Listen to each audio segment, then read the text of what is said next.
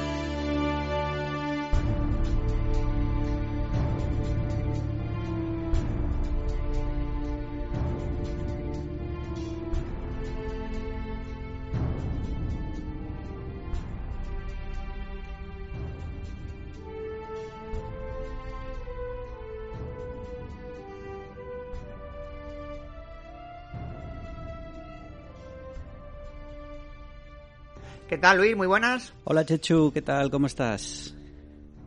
Estoy mal, estoy mal, no estoy todo lo bien que me gustaría porque volvemos a eh, hablar desde la distancia, eh, volvemos a eh, no estar el uno junto al otro, no nos cogemos de la mano, no podemos brindar porque hoy la ocasión eso sí lo merece, mm, porque a pesar de que en el último programa ya pudimos grabar un poco al aire libre, mi terracilla, con el gran MacLeod, pues hoy tenemos una conversación transatlántica cuyo eh, protagonista será desvelado en apenas unos instantes.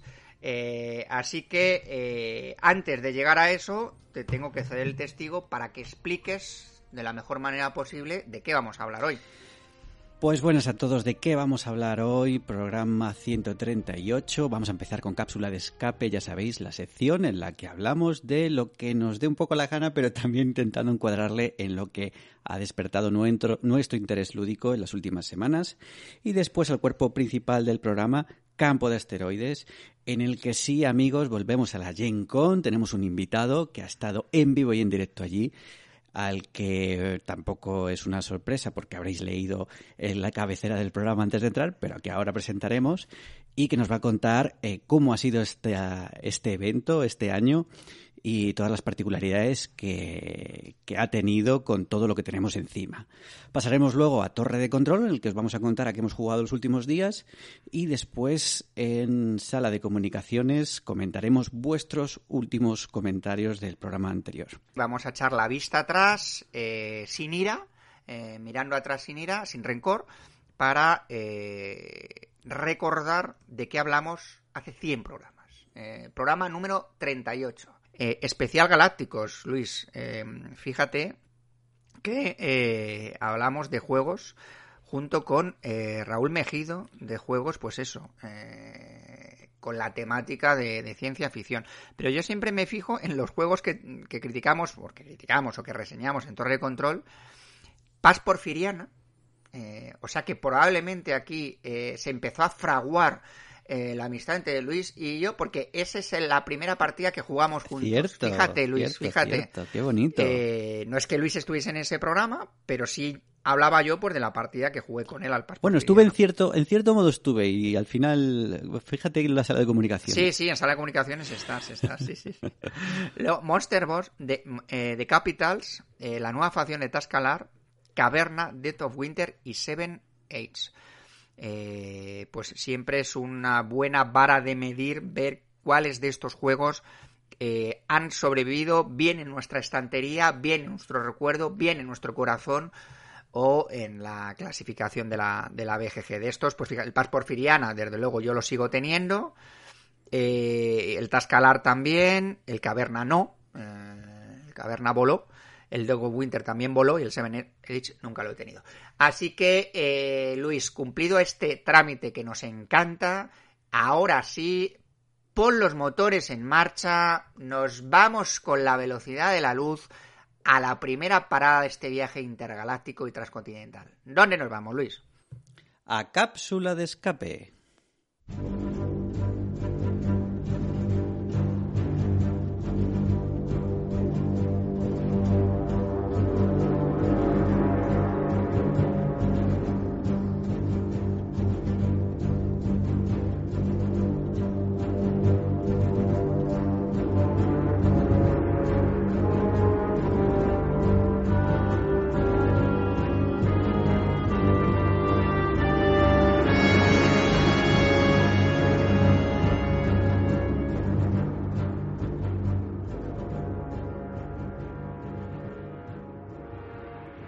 Amigo Derek, ¿qué tal? Bienvenido a esta tu casa, a este tu salón. Ponte cómodo, eh, puedes ponerte como quieras en, la, parte del, del salón que quieras, en el sofá que te dé la gana, porque esta ya decimos es tu casa. ¿Qué tal, Derek?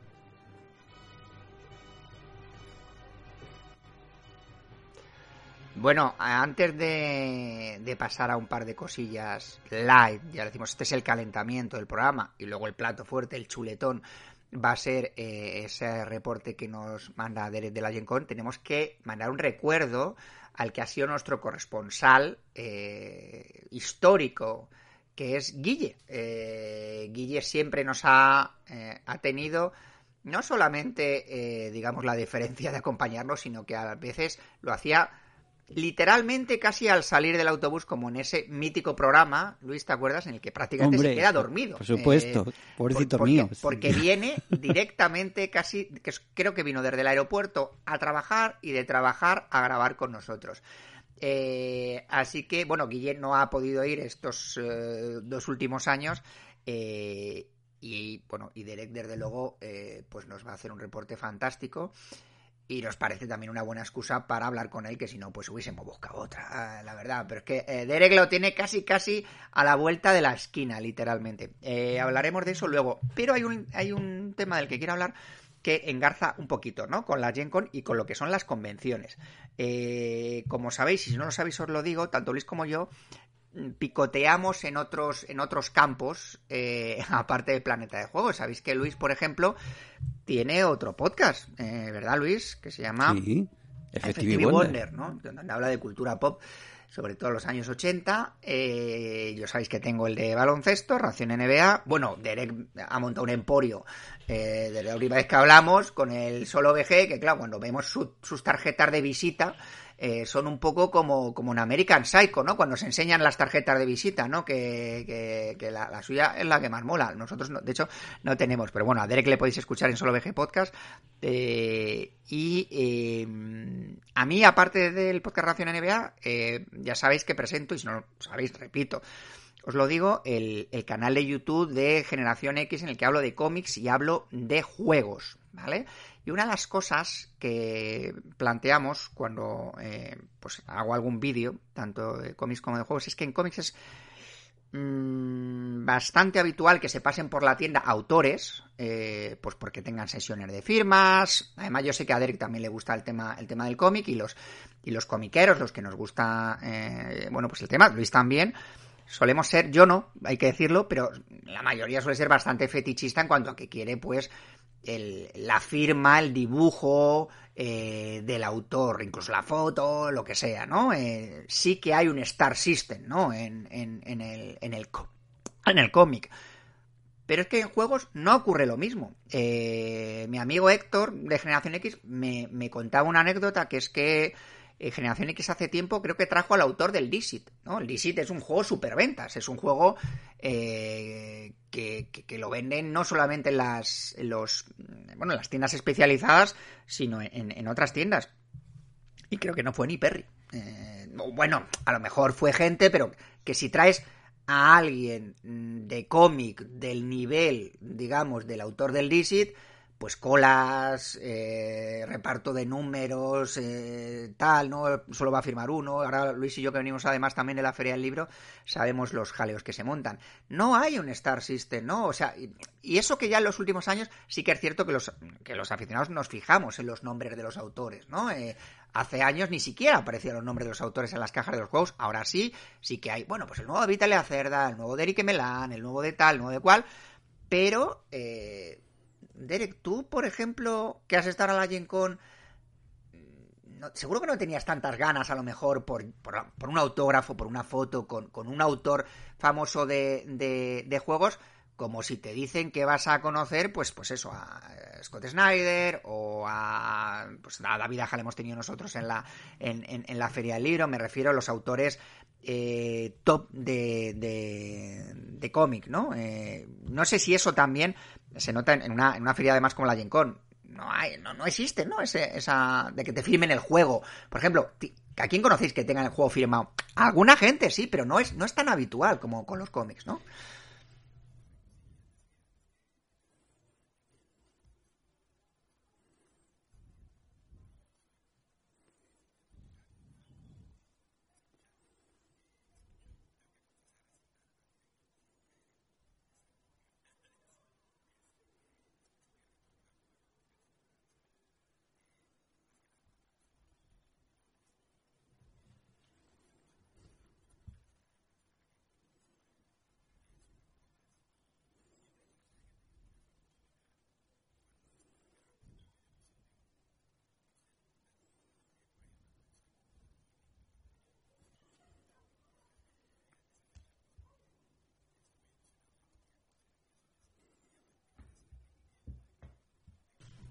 Tú le invitas, le invitas una Coca-Cola y luego te juegas un Terraforming Bar. Eh. Con él.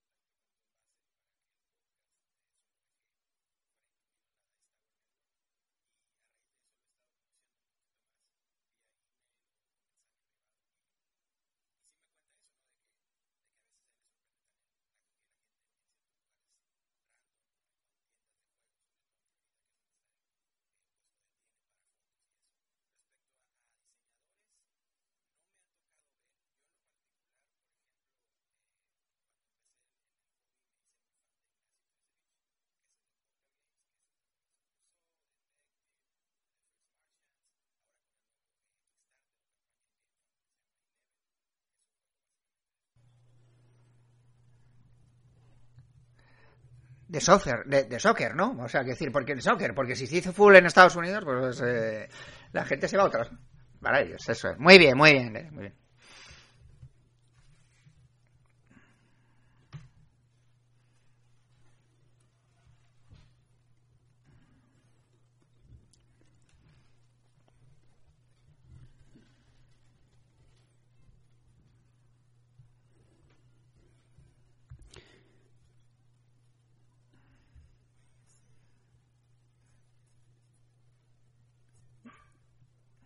Tengo una teoría.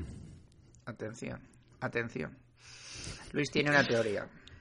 Yo tengo la teoría, aparte de porque confluyen muchas cosas, por ejemplo, todo lo que has comentado tú, Chechu, el hecho de que no haya una cultura de reconocimiento al autor de juegos de mesa desde hace relativamente poco, que siga siendo de nicho el hecho de que se consideren los juegos juegos de autor y que se busque autores concretamente para sus juegos, y todo este etcétera, Creo que la comparación, por ejemplo, con cómics o con, o con cine es porque son dos disciplinas artísticas que claman hacia la sentimentalidad del espectador y el juego de mesa no. Es mucho más fácil conectar con los autores que intentan removerte de alguna manera sentimental que a los que lo hacen de una manera mental o los que hacen eh, algo como juegos de mesa, ¿no? Que al final es una consecución de dinámicas relativamente objetivas y que van destinadas a algo muy concreto, ¿no? Pero que no claman o no piden sentimiento. Y es mucho más fácil conectar sentimentalmente con quien sí lo hace y con las disciplinas que sí que lo hacen. Entonces, yo creo que por eso el fenómeno fan como tal se da siempre en este tipo de disciplinas artísticas, ¿no? Y en este tipo de, de pues, libros, escritores, cómics, artículos que cuando nosotros los consumimos lo que hacen es hacernos sentir cosas más allá, o sea, sentir cosas además de forma intensa, ¿no? Eh, más allá de los juegos de mesa que quizá eh, pues no llegan a ese punto, ¿no? Esa es mi teoría. Sí, no, el, el, de todos modos, eh, hombre, con lo que nos hacen disfrutar, yo creo que se merecen también un poco de reconocimiento. Y es cierto que lo mismo si se te da, más no, no, reconocimiento sentimental, ¿no? Me refiero, aunque, aunque es más difícil hacer esa ese camino, ¿no? De, de, relacionarlo todo eh, directamente. Es lo que te digo, o sea, el, acabo de hablar con, con Juan Díaz Canales, que es el autor de Blacksa. Sí. De Blacksa sale un tomo nuevo ahora. Eh, hay mucha gente que nos oye que conocerá el cómic.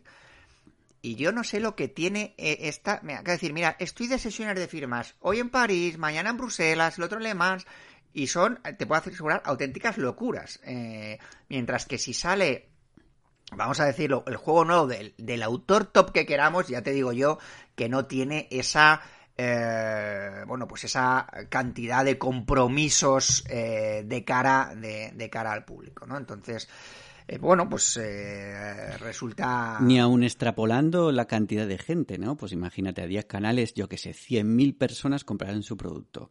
A, pues el porcentaje que, que, irán ilusionados a que les firmen no será el mismo porcentaje de los mil que puedan haber comprado un Vital la Cerda. ¿A ti a quién te gustaría más conocer? Bueno, la pregunta a los dos y ya acabamos. Y además solo lo voy a dejar en este tema porque yo quiero eh, que hoy nos dé tiempo a hablar de más cosas y no de mis tontas.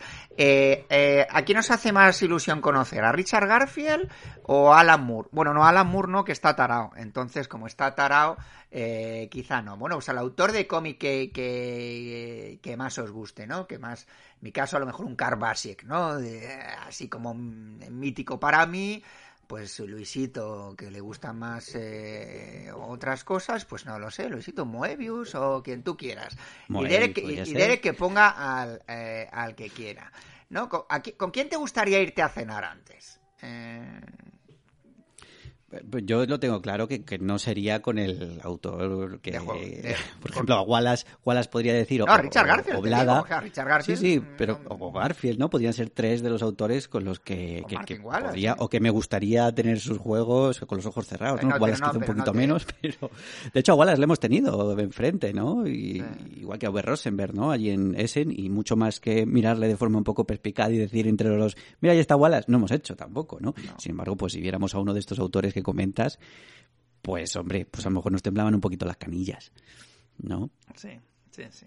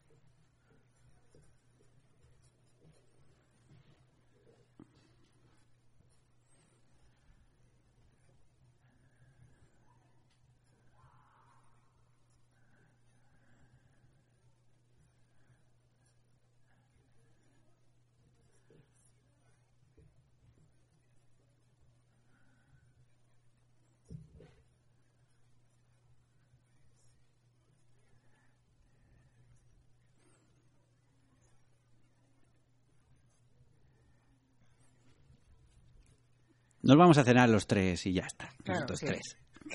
Cuando vayamos para allá, lo vamos a tener por ahí y ya está.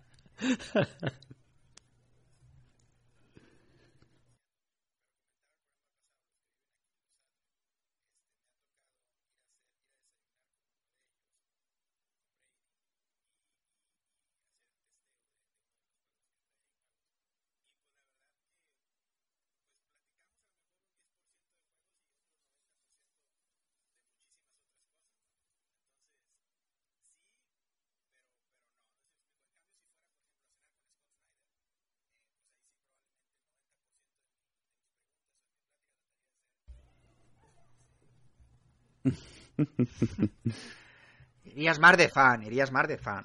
¿no? Eh...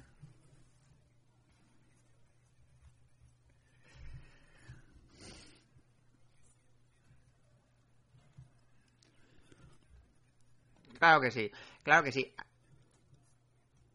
Eh, ya tenía algún otro tema que sepa la gente que me sigo deshaciendo de juegos a un nivel bastante bestia y eh, me he propuesto eh, dejar mi colección en unos 200 juegos, que bastante son ya. Eh, y ahora mismo voy, voy, voy camino de voy camino de ello. Así que eh, esto parece el diario de un, de un exalcohólico no o algo así. Pero pero sí que sí que es cierto que lo noto no solamente en que me salgo de muchos sino que me cuesta mucho más comprar comprar una novedad. Ahora vamos a ver si Derek sigue esa dieta. Tememos supongo que no y eh, veremos qué es lo que nos cuenta eh, sobre sus eh, sobre sus compras en la en la en la Gen Con. Así que Luis, por favor, aparca donde puedas y llévanos al siguiente al siguiente nivel. Campo de asteroides.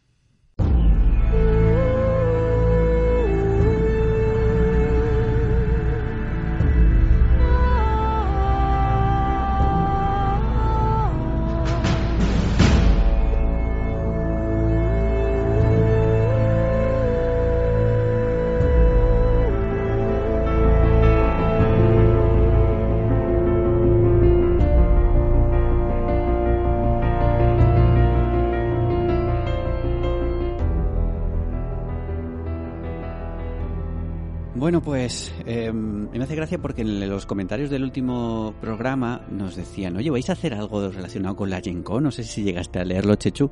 Un oyente nos lo, nos lo comentaba. Y fíjate que se nos dio esta oportunidad que amablemente eh, bueno, pues es verdad que, que tenemos la, la, suerte de ser amigo de Derek.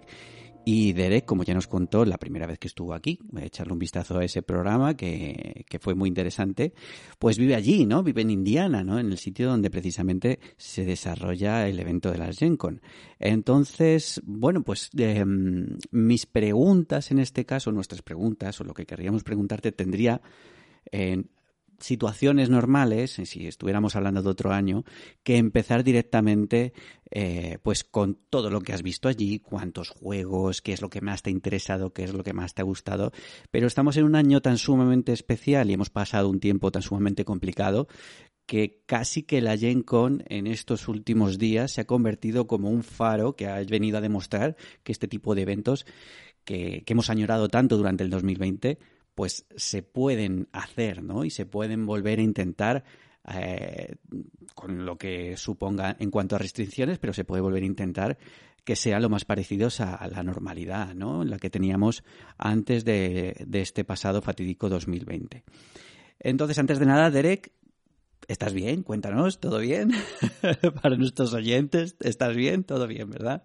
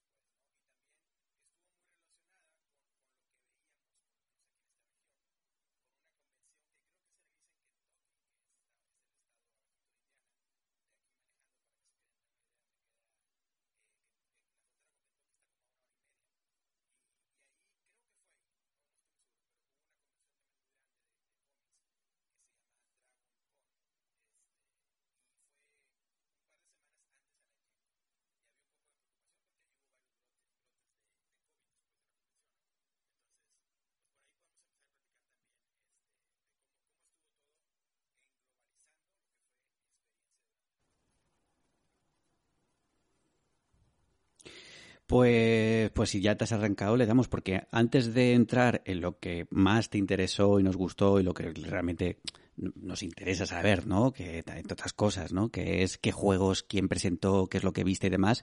Aunque sea brevemente, sí que estaría bien que nos comentaras, bueno, pues cuáles fueron las diferencias que tú apreciaste y, bueno, que en algún momento incluso yo eh, por Twitter llegué a ver que se corrían rumores incluso de que podía cancelarse dos o tres días antes de que de que se diera eh, el pistoletazo de salida al evento, ¿no?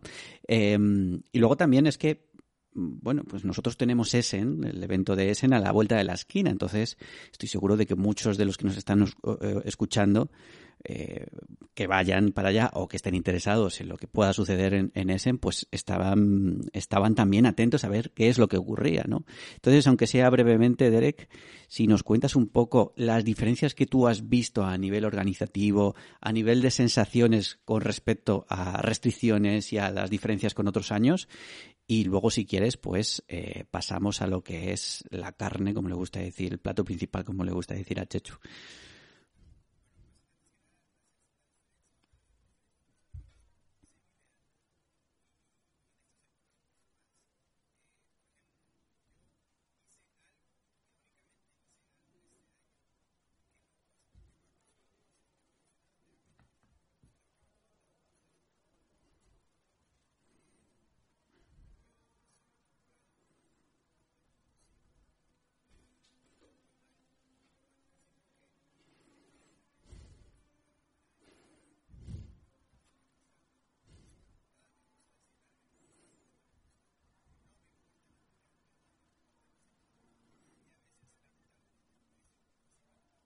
Tampoco te importa el precio.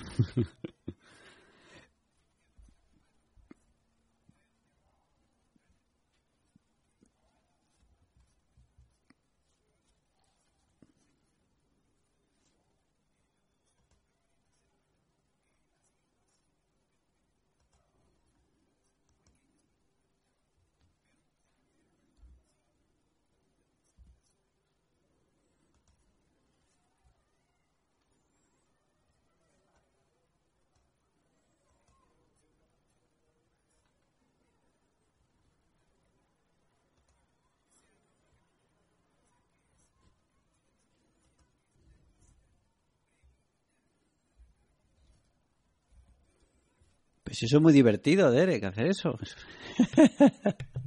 El metajuego, como hacerte el mazo de Magic, claro, el metajuego.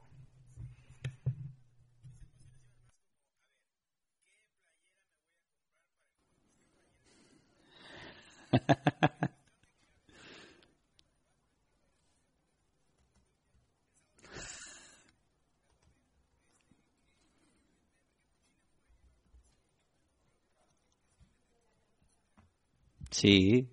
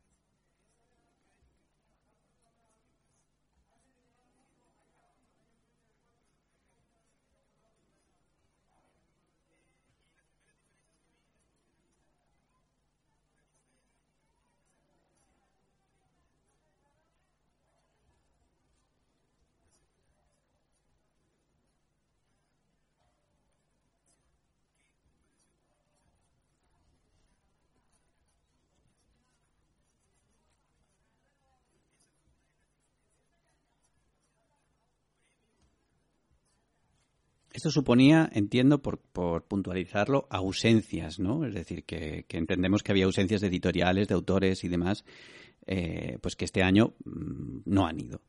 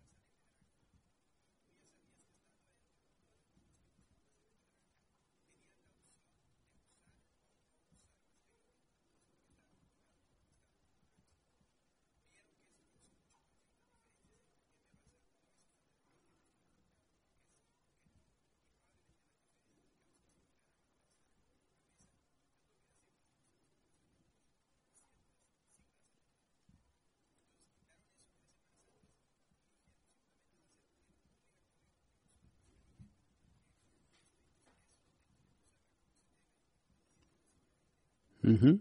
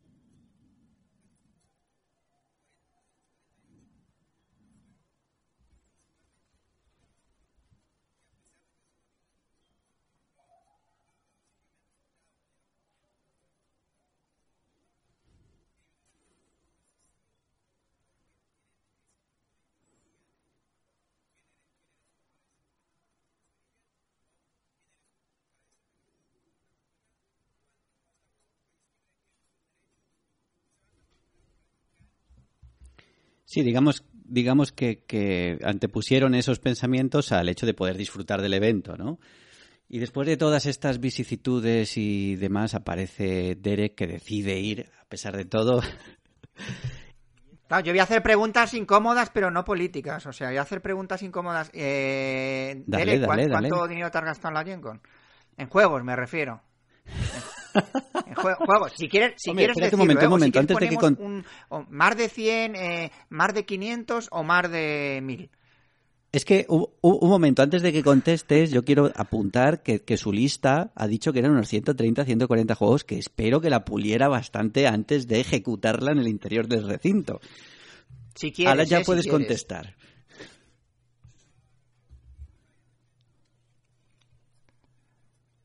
No, no te, no te preocupes que, que no, no, no, es, no, es una pregunta encaminada a, decir, fíjate este toda la pasta que se puede gastar, sino un poco, un es casi por pues, hacernos una idea a nosotros. el nivel al final de, de, vamos a decirlo, de descontrol eh, que se origina en este tipo de, eh, de, de, convenciones, ¿no? Y, y, porque al final cuando te encuentras una convención de este tipo eh, con tantos estímulos alrededor y en el que parece que tú estás digamos, un poco como cuando vas a Las Vegas, ¿no? O sea, mira, vengo a desfasar, pues, eh, pues hoy, hoy no, son la, no están las reglas aplicables al resto de los días cuando voy a la tienda y me pienso bien si me llevo, no, venga, aquí uno detrás de otro. O sea, solamente quiero dos cifras. Una es cuántos juegos te has comprado y cuánta pasta te has gastado. por supuesto, respetando que quieras eh, acogerte a tu derecho a no contestar.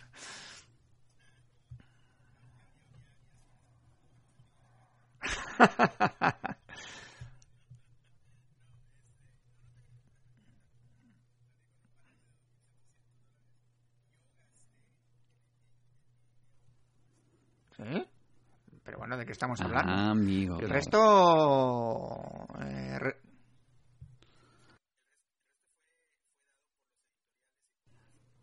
Luisito, Luisito, a ver si ah, aprendemos ya y no hacemos el canelo más, sí, sí, porque lo, más, lo, más, que hemos sacado, canelo, hemos sacado después de 10 años haciendo el podcast y ciento y pico episodios es eh, que te regalasen en, en pues el momento no de, de, de, casitas de casitas que te regalaron a Jenes eh, que, que, que de, Alicia o de qué era eso Luisito no, no, no, lo que era de Alicia sí sí bueno bueno vale vale Derek pues eh, ahora ya sí que nos has impresionado eh, del todo eh... pero bueno eh, no no perdona que te cortaba antes Luis supongo que íbamos ya pasado este, este que me parece muy interesante. ¿eh? A mí me, ha, impactado sobre todo el dato este de, de 50 personas que somos en un grupo que jugamos de manera habitual, es decir, somos aficionados y vivimos en la ciudad.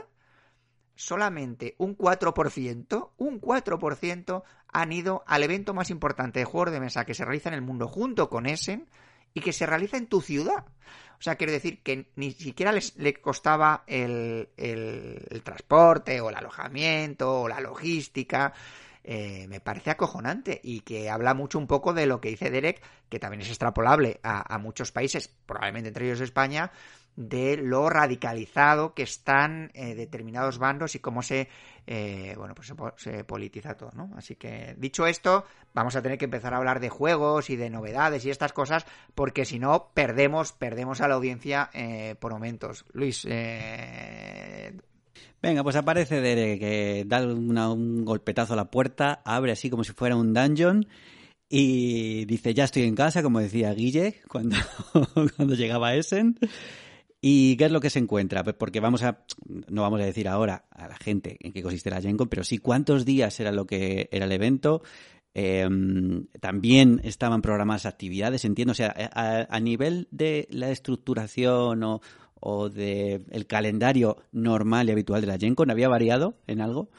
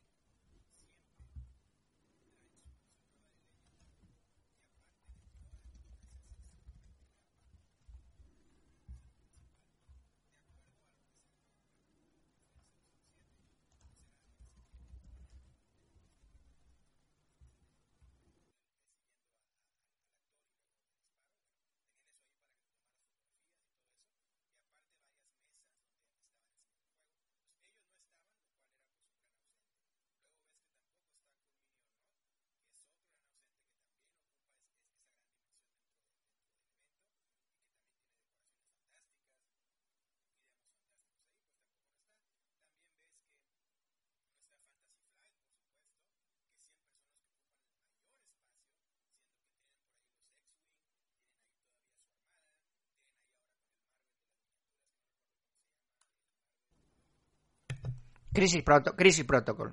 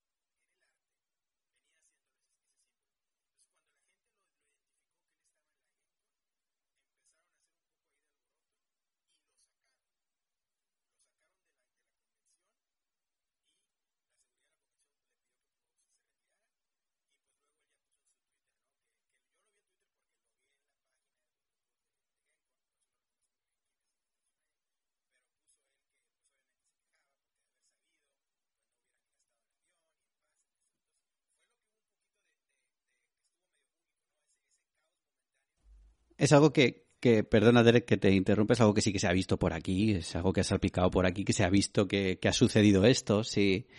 Y bueno, dentro de la intrahistoria, ¿no? Y que parece ser que esta persona pues sí que parece tener cierta relación con ciertos grupos que no vamos a nombrar, pero, pero bueno, sí que hubo controversia porque se le pidió y demás. O sea, que sepas que sí que se ha escuchado eh, este tema, sí que se ha comentado por, por estos lares también. O sea, que tú lo viste allí, ¿no? Y al final, digamos que esta fue esta fue un poco la, la, mayor alteración ¿no? de, de, lo, de, la, de la normalidad dentro de esa normalidad en la que, en la que nos estás contando, ¿no?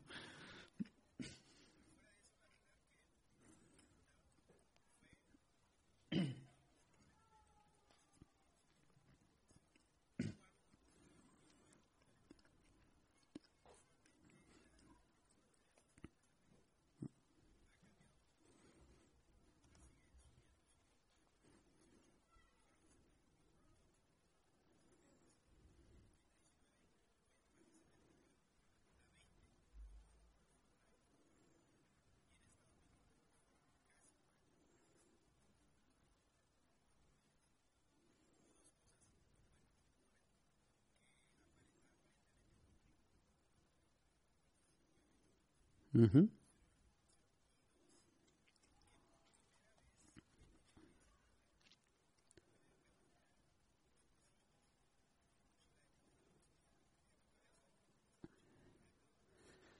Sí, sí, sí, yo la llamo igual. Sí, sí.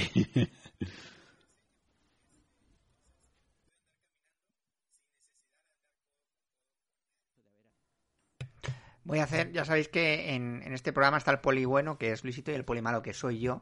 Entonces voy a ejercer, voy a ejercer mi este de, poli malo, sin antes, eh, pues, dedicar un pequeño homenaje a Funko Games, que tienen, pues, el gran honor de ser uno de las pocas compañías que tienen un juego que es como, bueno, es el juego de, ¿no? El juego de los cabezoncillos, que tiene el honor de ser unos pocos juegos o quizá el único, que Luis se, se, niega a jugar. O sea, Luis le puedo poner por delante cualquier único, cosa. el único, el único. Le puedo poner por delante, esta noche de hecho va a pasar por mi casa, os lo adelanto ya.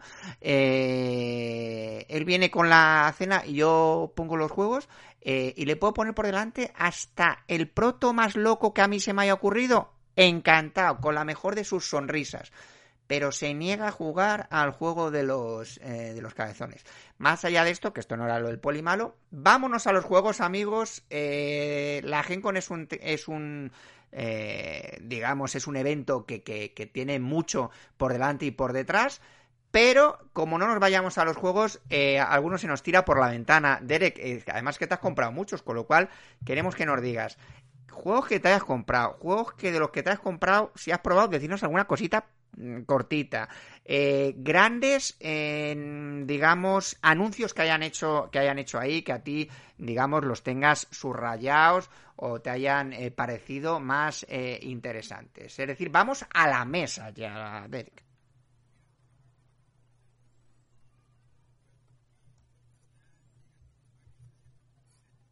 ¿Mm?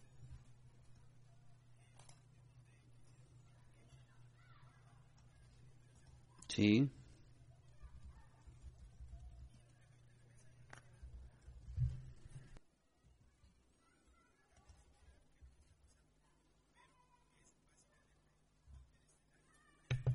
Nos encanta.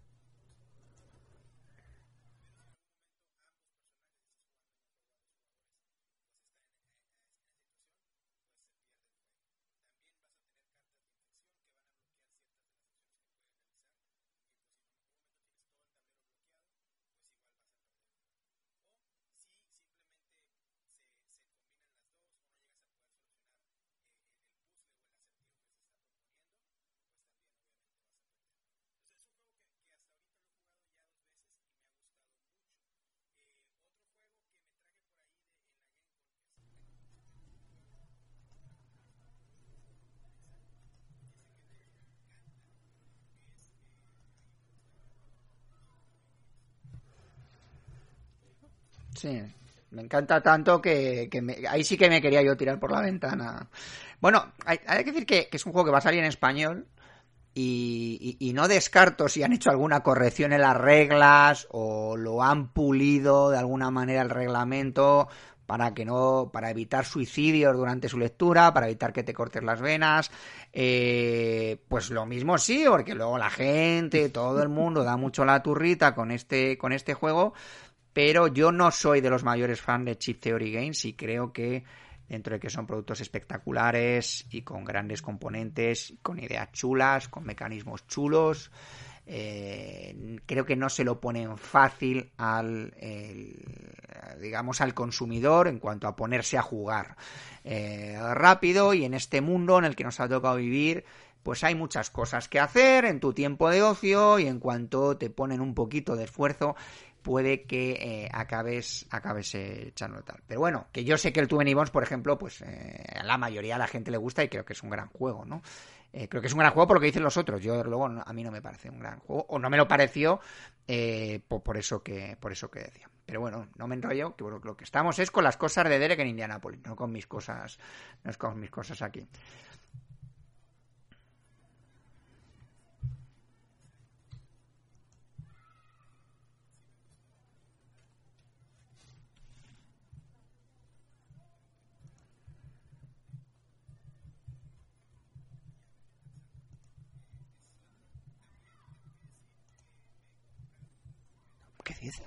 A tus años. Una canita al aire a tus años.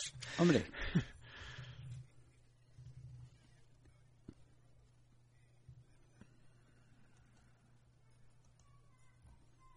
Sí.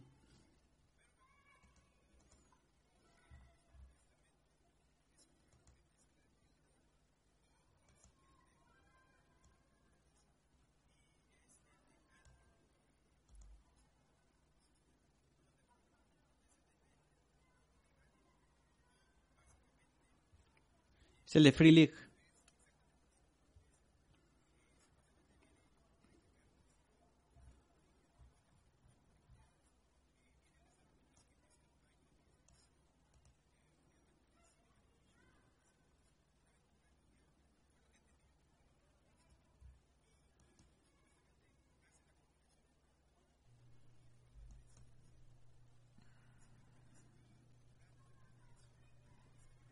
Para pedirles permiso. Oye, voy a hacer esto. Me entenderéis, me entenderéis si lo hago, amigos.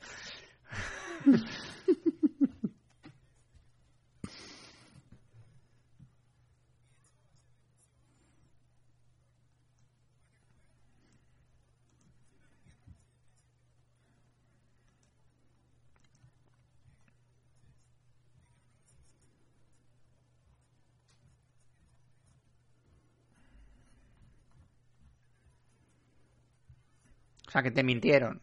Te mintieron. No van a jugar. Derek, te, te, voy, a, te, voy, a, te voy a, sacar ya de tu, de tu encantamiento. No van a jugar. No van a jugar. No. Haz o no hagas, pero no intentes, que decía el maestro Yoda. O sea, en, en, el rol hay que meterse a fondo y el problema es que es muy difícil meterse a fondo ahora en algo, ¿no? Con, con todos los juegos que estás pillado y con todos los juegos que tenemos todos. Así que, así que bueno. Pero oye, oye, que los manuales son todos preciosos, eso sí. Yo tengo algunos, no jugaré nunca, pero que son muy bonitos. No, no, yo tengo varios manuales de rol y jugué, al rol en mi, en mi juventud cuando los veranos duraban cuatro meses y, tenía 12 horas libres eh, cada día, pero ahora es, es, difícil. Es como los juegos de campaña, ¿no? Que siempre los decimos. ¿Quién, ¿Conocéis a alguien que haya terminado la campaña de algún juego? eh, de más de cinco sesiones. Si le conocéis, viene a Planeta de Juegos y le hacemos un programa. Eh, Oye, yo llevo, yo llevo eh, un montón de sesiones tal, ¿eh? ¿Pero la has terminado ya? La voy terminado ya? Estoy a puntito de terminarla. Cuando lo termines, sí, cuando... llevaré 20... Yo cuando eso te cuando llegues a la cima, cuando toques cima, me, lo Y por cierto, y por cierto, el fin de pasado jugué al rol y lo dirigí, ¿eh? Ojo, que, a lo mejor tus, tus suposiciones acerca del mundo se basan mucho en tu visión de, de la vida. y quizá haya otros que puedan... Hay otros que a lo mejor puedan extenderla un poco más. Bueno, a lo mejor. Bueno, en fin, si queréis, si queréis la verdad, acudid a mí. Si queréis eh, la vida edulcorada, acudid a Luis. Eh, y todo lo que, hay que aguantar todos los días, de verdad. Bueno, que, no cortemos, que no cortemos a Derek, que yo quiero saber más cosas. no, no, venga. ¿Qué más, qué más, qué más?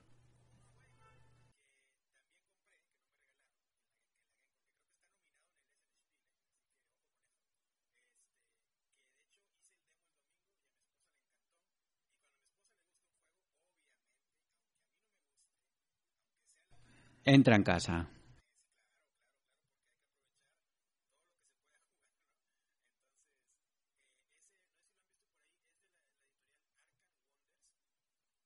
Hombre, Arcane Wonders son los del Maze Wars. Claro. Ah, sí, sí. le tengo abierto ahora mismo. Eso lo quiero jugar lo quiero jugar como, vamos, eso es, está en mi listado de ese, así te lo digo, del primero. Búscalo, Chechu, que te va a gustar.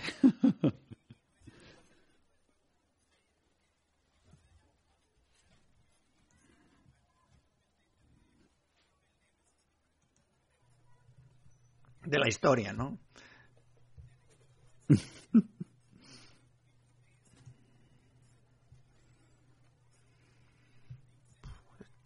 de Deduction Negotiation 1,86 de peso. Derek, vas a tener que sudar un poquito esta reseña para que... Pero has visto las fotos, Chechu, ponte las fotos. Sí, ya las veo, ya las veo, sí, ya las veo.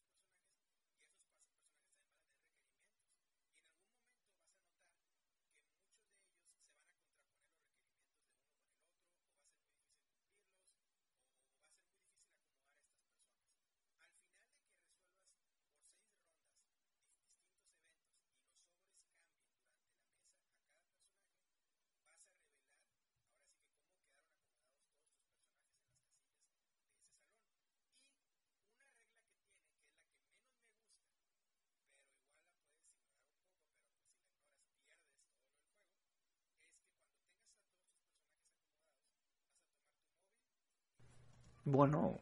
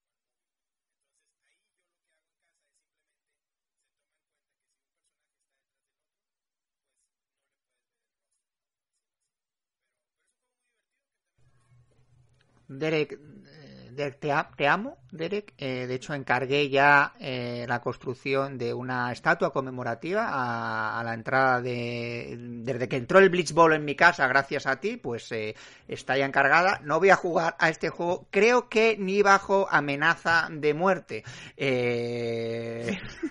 o sea, que si tomas con el móvil, en fin, mm, ¿alguien ha dicho party? Sí, allí al fondo de la clase levantan la mano. Efectivamente, sí, amigo es un party, hay que estar, hay que estar semi borracho. No, seguro que tiene su público, pero no es de los juegos que más eh, me atraen a mí. Y entiendo que a Luis sí le pone el temita, porque, porque la verdad es que son muy chulas las imágenes y me mola que un juego de este tipo no sé cuánto costaría, bueno, supongo que no es un juego que cueste mucho, que haya optado por el tema de las standees y aún así tenga como un, pues un despliegue chulo, eh, sin necesidad sin necesidad de que sea una, una cosa gigantesca, un Kickstarter de 550 eh, euros, ¿no? Supongo que no sería un juego muy, muy caro, ¿no, eh, Derek?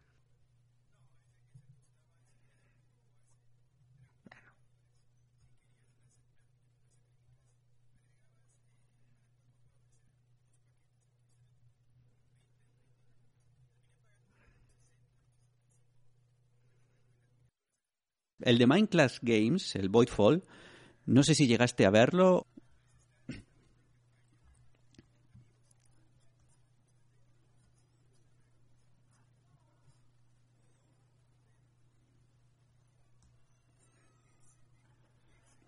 ¿Lo has jugado?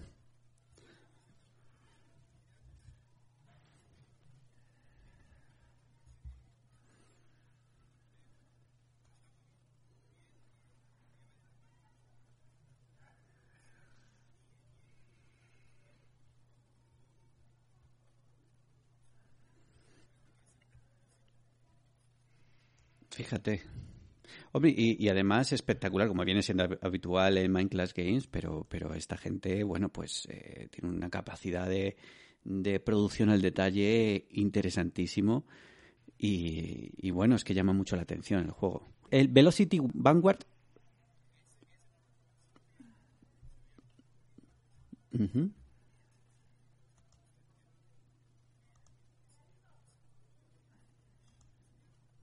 Mm-hmm.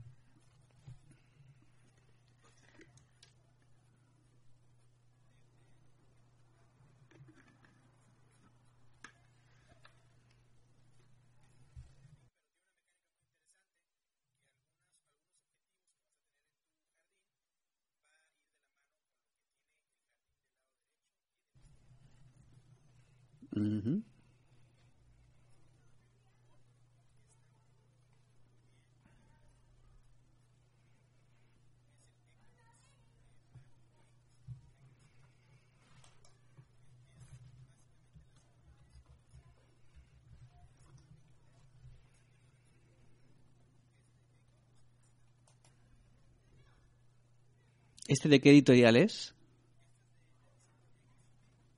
Ajá. Vale.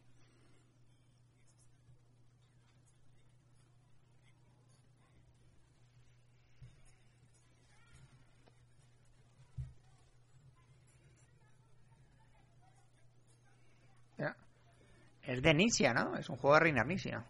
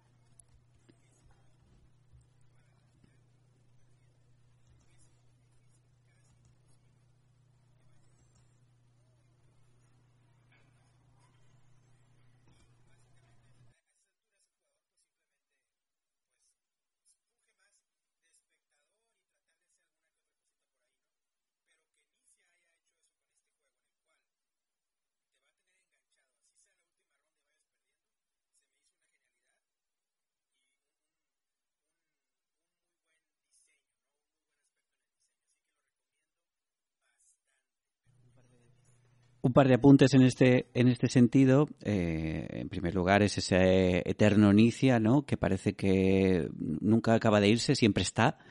Eh, siempre está sacando y siempre está sacando diseños nuevos y siempre aparece en las listas últimamente prácticamente todos los años. Y si os ha interesado este juego, pues que va a salir en castellano, que lo traes Modé. Así que, así que nosotros lo tendremos. Creo que a lo largo de octubre sale, sale aquí a la venta en España.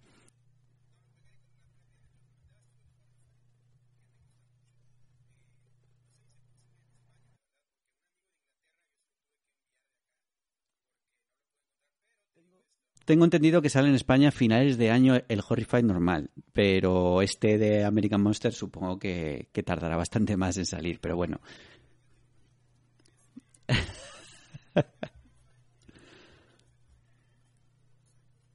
Ajá.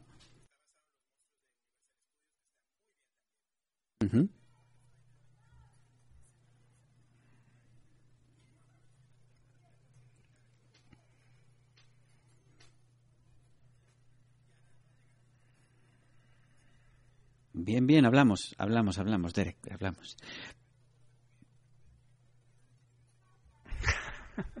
Pues se puede jugar en solitario, se puede jugar en solitario, a lo mejor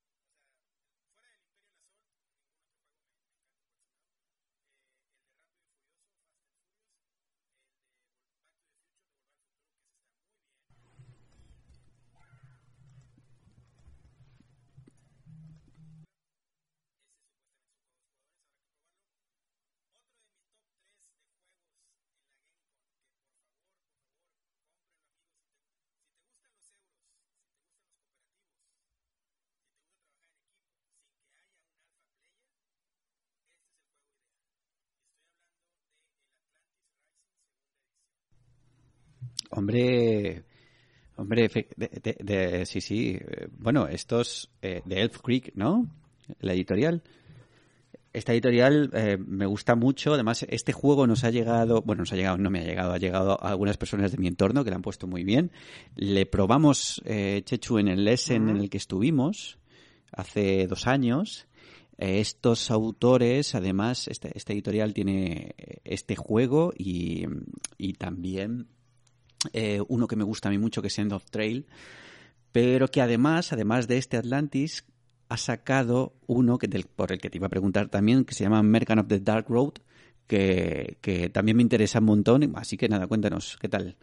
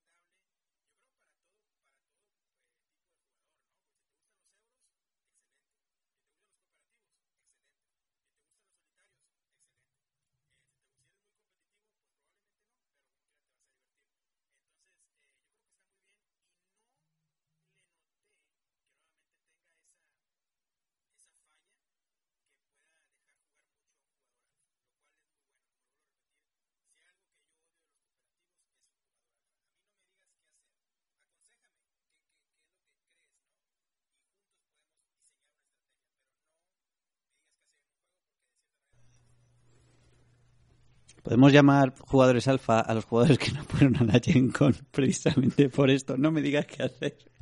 Perdón. bueno.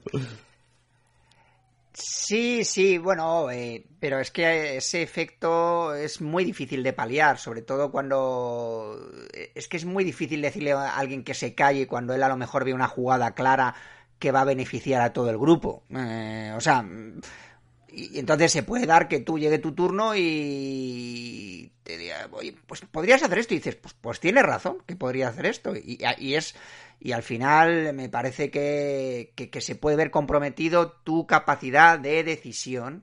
Eh, y bueno, y, y, aparte te mete un poquito más de, no, no digo presión, pero bueno, sí, eh, lo, lo, que estás haciendo tú lo afecta a los otros, en fin, creo que pueden salir partidas divertidas si se da los condimentos adecuados y partidas en las que tú no seas tan protagonista. ¿no? Entonces, eh, bueno, pues eh, de, ahí un poco mi... mi y, luego porque ahora todo, todos los juegos salen cooperativos, es, es, una cosa terrible el, tema, o sea, todos los grandes... Eh, de estos Kickstarter y tal, es que muchos, muchos son, son cooperativos. Si pueden jugar en solitario bien, pero hay que ver si ese solitario es un apaño y realmente se puede jugar bien o, no. Como bien sabéis, pues hay algunos que funcionan muy bien en solitario, como bien, como bien sabe Derek, evidentemente, que de solitario sabe bastante más que nosotros, y hay otros que una cosa es que se pueda jugar y otra cosa es que se pueda disfrutar de la misma manera que de la otra manera, que jugando más, ¿no? Eh, jugadores. Así que, así que Luis, eh, voy a sacar ya, eh, va a empezar a sonar ya cuando salen en los Oscars, ¿no? Que se, eh, si, si, eh, si, si, haciendo, digamos, eh, cuando están dando las gracias, los agradecimientos, empieza a sonar la, la orquesta. Tiene que empezar a sonar la orquesta ya, porque hablaríamos de la Gen Con durante las próximas siete horas probablemente. De hecho, se nos quedan cosas en el tintero. Derek, te vamos a dar la oportunidad antes de pasar a la siguiente sección, donde seguiremos hablando de juegos e incluso a lo mejor alguno de los juegos de los que nos va a hablar Derek en, en Torre de Control, sea alguno de la Gen Con si hay algún detalle de la GenCon que a ti te parece relevante y que se nos haya quedado, ¿no? Alguna cosa así eh, que tengas que decir antes de dar el carpetazo, algún anuncio, alguna noticia, alguna, yo qué sé, lo que sea.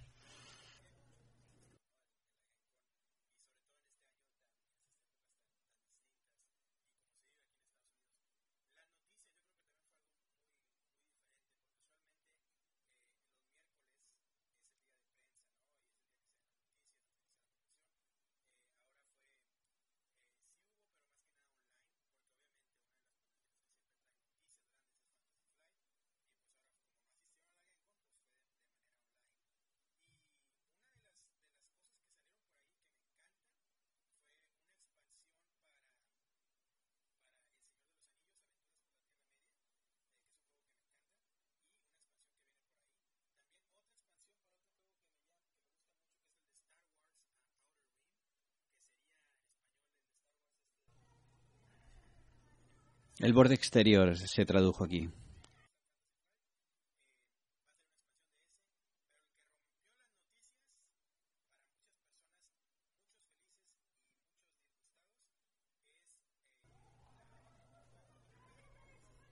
cartas, por fin, por fin, una hora más tarde empezamos a entendernos, Derek. O sea, cartas, esas son las palabras mágicas que quiero oír de tu boca, Derek.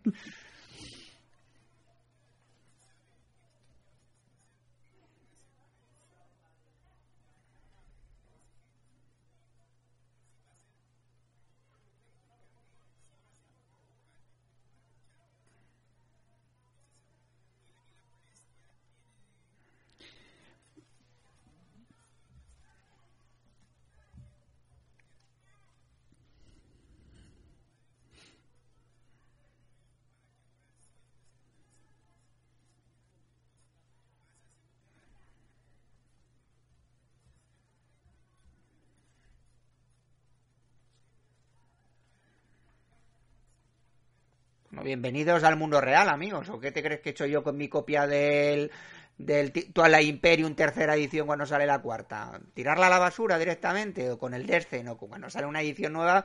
Pues ya sabemos lo que pasa, que la otra Eh, pues puedes hacer si quieres una hoguera o puedes darle a tus sobrinos, como he hecho yo con las mini para que aprendan a pintar cuando tenían 5 años, lo que quieras, puedes hacer lo que quieras con ellos menos jugar. Menos jugar, bueno, vas a jugar con él ya, porque quiere decir, no tiene sentido. Sale una edición en la que se supone que pulen cosas, que, que, la afinan, eh, pues si te pones, si te sientas a jugar estando la otra, pues, pues la gente va a querer jugar a la otra.